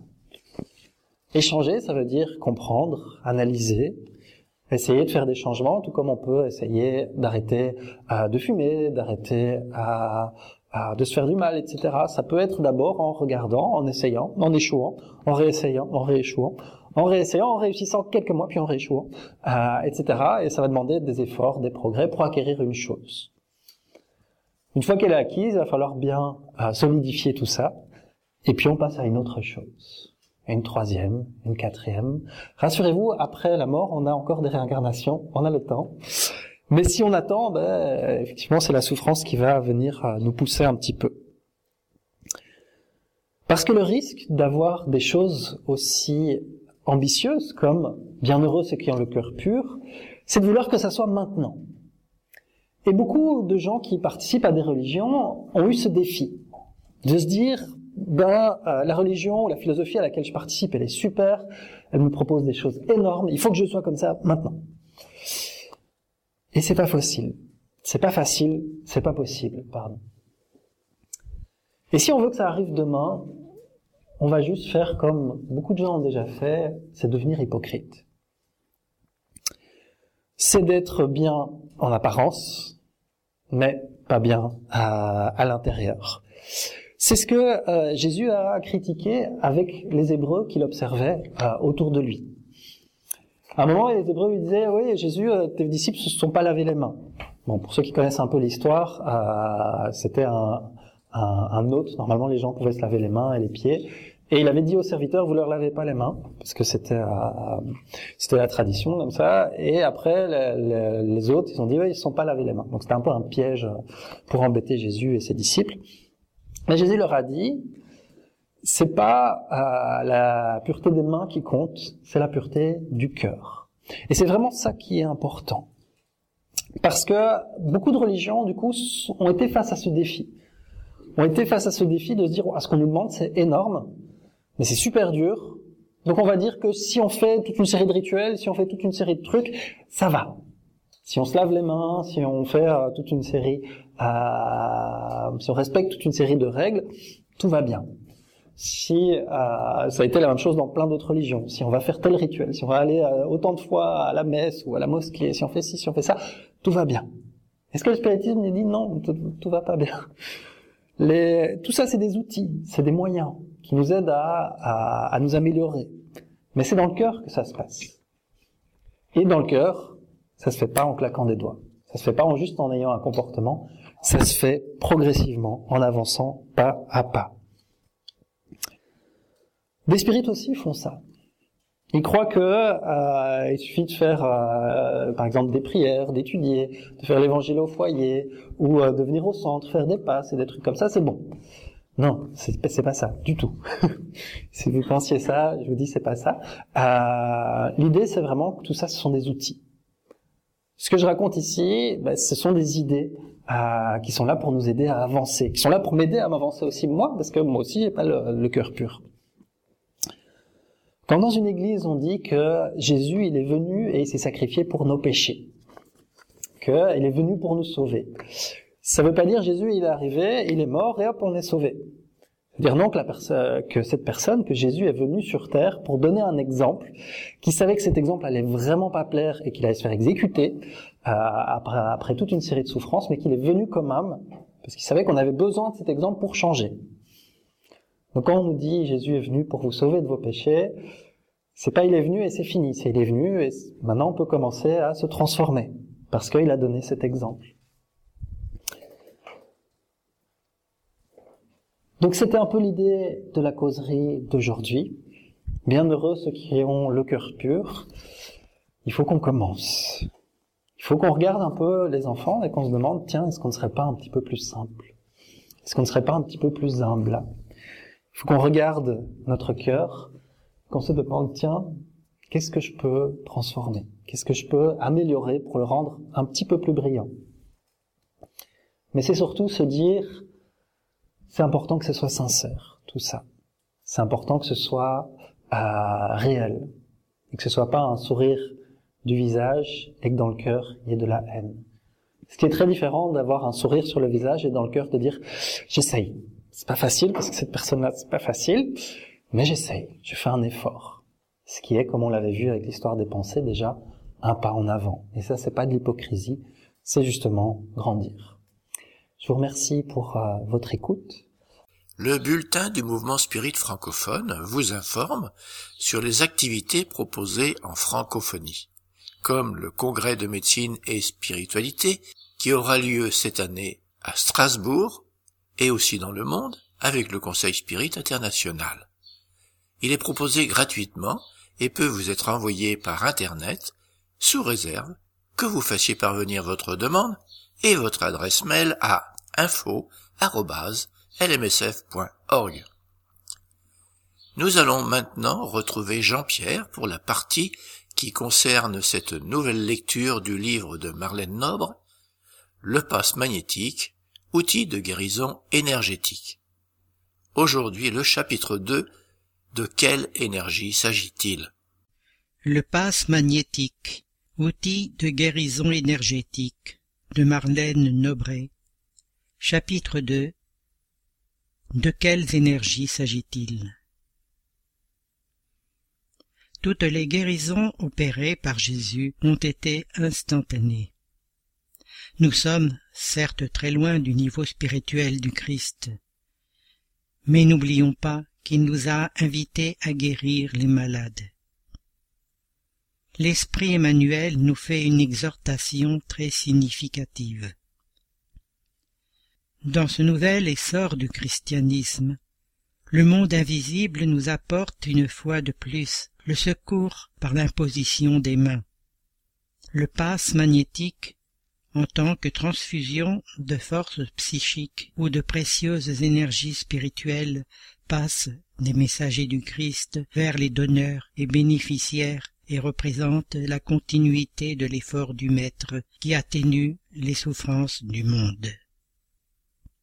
Il serait audacieux de la part des nouveaux disciples d'attendre des résultats aussi sublimes que ceux obtenus par Jésus auprès des paralytiques, des porteurs de déséquilibre mental et des agonissants. Le Maître sait, tandis que nous apprenons à connaître. Il est cependant nécessaire de ne pas mépriser l'enseignement et continuer, à notre tour, le travail d'amour par des mains fraternelles. Le secours providentiel de Jésus peut s'étendre là où il existe une disposition sincère au bien. Peu importe la formule extérieure. Il faut reconnaître que le bien peut et doit être distribué en son nom. Il importe peu que nous n'ayons pas encore l'évolution spirituelle souhaitable, et que nous soyons si loin de la grandeur spirituelle du Christ. Nous devons persévérer avec ardeur et de manière désintéressée en faveur de ceux qui souffrent. La vertu du Christ est présente dans tous les êtres humains et le maître de Nazareth a invité ses adeptes à en faire usage avec détachement et sans se soucier des résultats. Lorsque le magnétiseur impose ses mains sur le malade, en se soumettant aux forces supérieures de la vie, dans une attitude de prière et de confiance en la puissance divine, il canalise vers le receveur de puissantes énergies qui pourront promouvoir sa guérison. Il exerce donc sur le malade une action magnétique spécifique. L'action magnétique peut se produire de plusieurs manières. Premièrement, par le fluide lui-même du magnétiseur. C'est le magnétisme proprement dit, ou magnétisme humain, dont l'action est subordonnée à la puissance et surtout à la qualité du fluide. Deuxièmement, par le fluide des esprits, qui agissent directement et sans intermédiaire sur un incarné, soit pour guérir ou calmer une souffrance, soit pour provoquer le sommeil somnambulique spontané, soit pour exercer sur l'individu une influence physique ou morale quelconque. C'est le magnétisme spirituel, dont la qualité est en raison directe des qualités de l'esprit. Troisièmement, par le fluide projeté par les esprits sur le magnétiseur et auquel celui-ci sert de conducteur. C'est le magnétisme mixte, semi-spirituel ou humano-spirituel. Le fluide spirituel, combiné avec le fluide humain, donne à ce dernier les qualités qui lui manquent.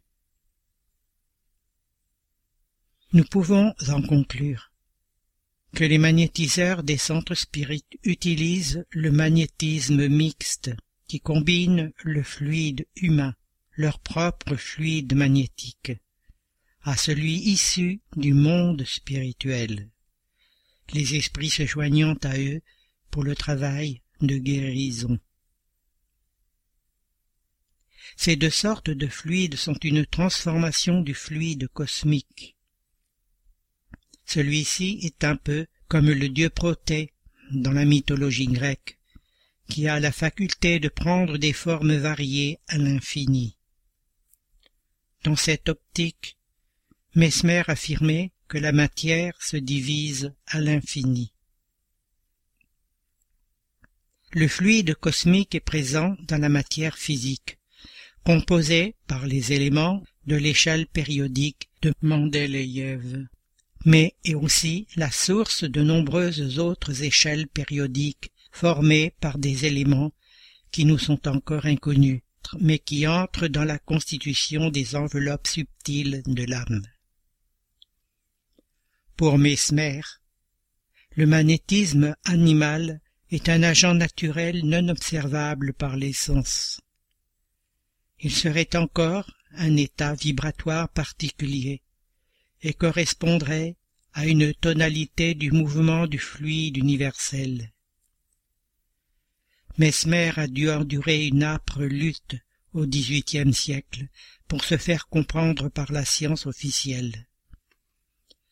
Comme l'a reconnu Dupotet, les savants voulaient observer empiriquement l'existence du fluide, ce qui est impossible parce que le magnétisme animal est un état de vibration du fluide universel avec une fréquence supérieure à celle de la lumière.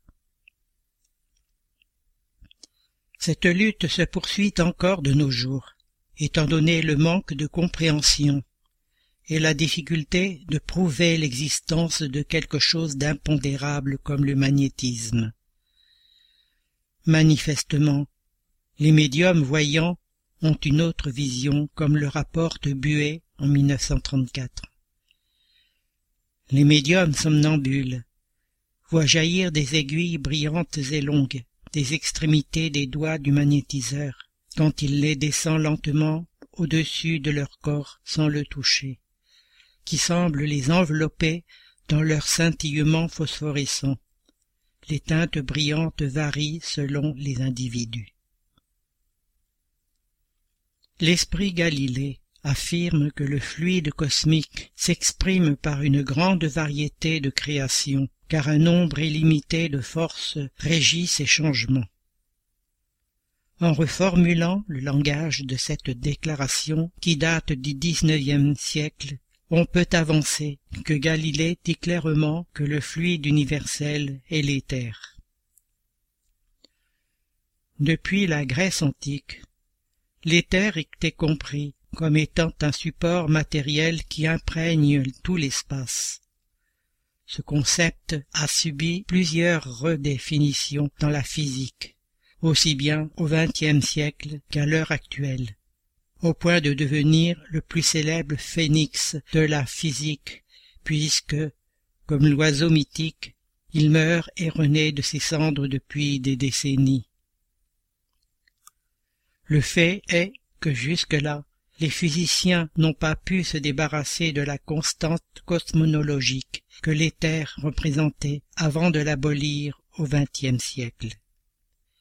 Surtout si l'on considère une théorie vaste qui unifie toutes les forces de la nature, en cherchant la particule élémentaire à l'origine de tout.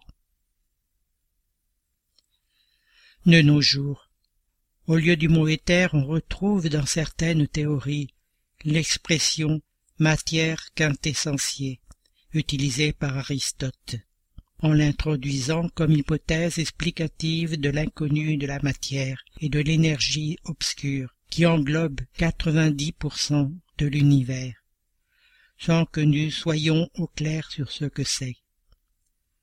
Pour nous, conformément aux enseignements spirituels, le fluide cosmique est la particule élémentaire par excellence, la cinquième force de l'univers, outre la force nucléaire faible ou forte, l'électromagnétisme et la gravité. Le fluide cosmique est la force de la pensée de Dieu qui soutient et donne support à tout. Par les révélations faites au XXe siècle, notamment grâce aux informations transmises par le médecin désincarné André Louis dans les livres Évolution dans deux mondes et Mécanisme de la médiumnité. Nous avons élargi notre compréhension sur cette matière élémentaire qu'il nomme plasma divin ou respiration du Créateur cet élément primordial et malléable à l'action de la pensée. Les intelligences supérieures, de l'envergure des archanges ou des grands dévas, édifient des demeures cosmiques avec ces réservoirs d'énergie, en prélevant cette matière élémentaire. Ces demeures s'usent au fil du temps car elles sont des co-créations et tendent à disparaître en redevenant du plasma divin. En tant qu'héritier du Créateur, l'être humain peut également co-créer, mais à une plus petite échelle, par la pensée qui est l'expression de ce pouvoir. Merci Jean-Pierre. Chers auditeurs, l'émission se termine. Nous vous conseillons d'aller sur les différents sites du mouvement spirit francophone pour y trouver des informations et renseignements grâce aux liens qui existent sur le site www.lmsf.org. Chers auditeurs, nous sommes heureux d'avoir passé quelques instants ensemble et nous vous disons en attendant à bientôt sur Radio Kardec.